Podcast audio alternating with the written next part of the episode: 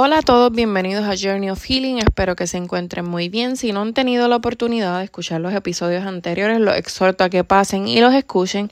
En este episodio en particular vamos a estar hablando de la comunicación asertiva. Reconocemos que es importante la comunicación para que podamos tener relaciones saludables. Sí puede que nos comuniquemos, pero no siempre lo hacemos de forma correcta tal vez porque ese día estabas estresado, tu estado de ánimo no era el mejor, estás sentido o molesto con esa persona, o diferentes factores, ¿verdad?, que pueden eh, hacer que nosotros tal vez nos comuniquemos de forma incorrecta, tal vez la actitud con la que lo hablamos y demás. Lo que puede causar malentendidos y discusiones en las relaciones.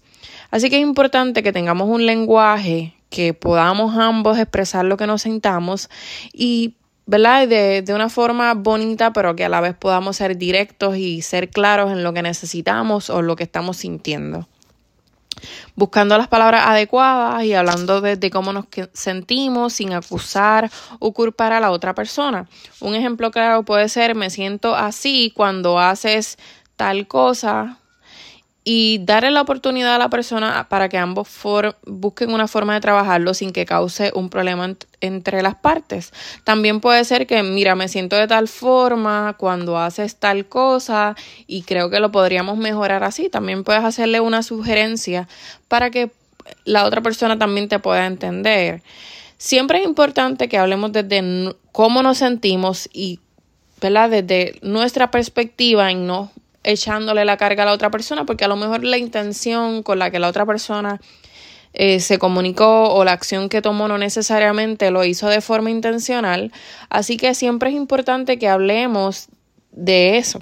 Y también que le demos a la otra parte la, la oportunidad a que se haga responsable también, ¿verdad? En dado caso, ¿verdad? Que haya sido algo fuerte. Y que abra el espacio para que ambos se vayan conociendo y, y, y llegando a acuerdos en la relación, siempre es importante que tengamos presente que siempre que compartamos con otras personas vamos a tener diferentes personalidades, diferentes estilos de vida y que siempre vamos a tener un roce porque es normal.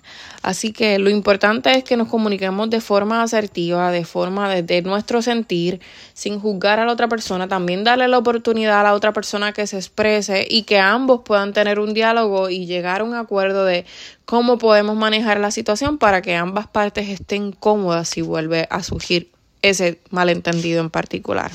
Espero que le haya sido útil. Eh, el hablar de la comunicación asertiva. Si tienen alguna duda o pregunta, ya saben que me pueden escribir.